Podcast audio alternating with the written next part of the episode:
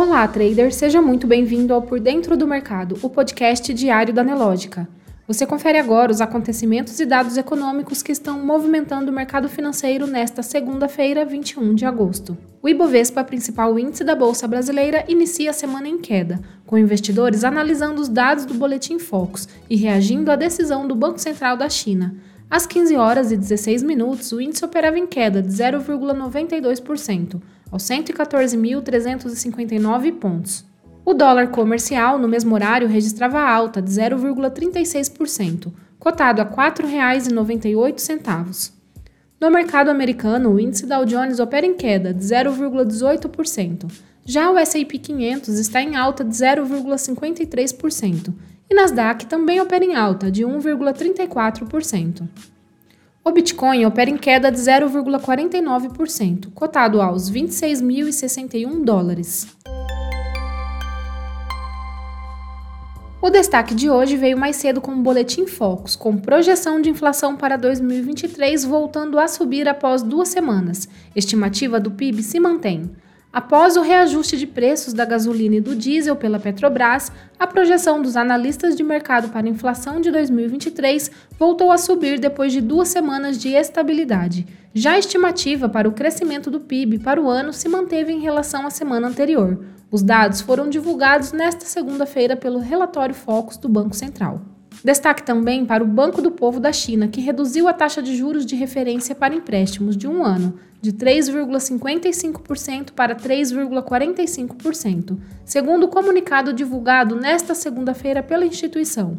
Já a taxa para empréstimos de 5 anos foi mantida em 4,2%, é o segundo corte feito pelo Banco da China na taxa de um ano em dois meses. Em junho, a autoridade havia cortado a taxa de 3,65% para 3,55%, nível que havia sido mantido em julho pelo Banco Central Chinês. Para a economia, saldo total da carteira de crédito deve diminuir 0,2% em julho.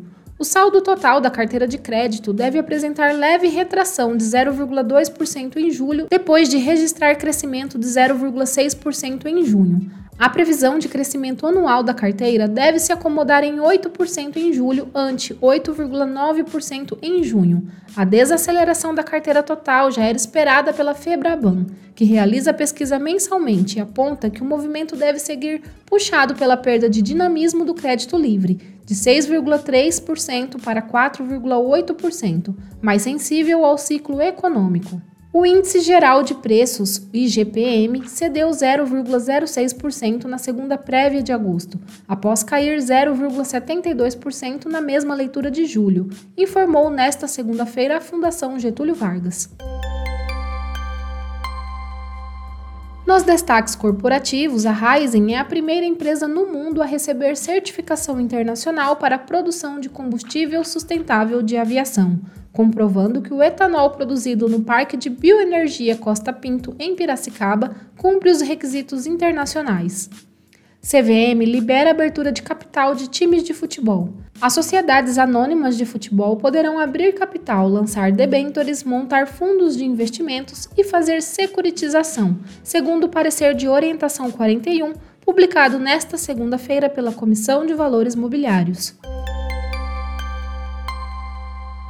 No mercado financeiro, o Ibovespa opera em queda de 0,92% aos 114.359 pontos. As ações da mineradora Vale caem 0,10% e são negociadas a R$ 61,15.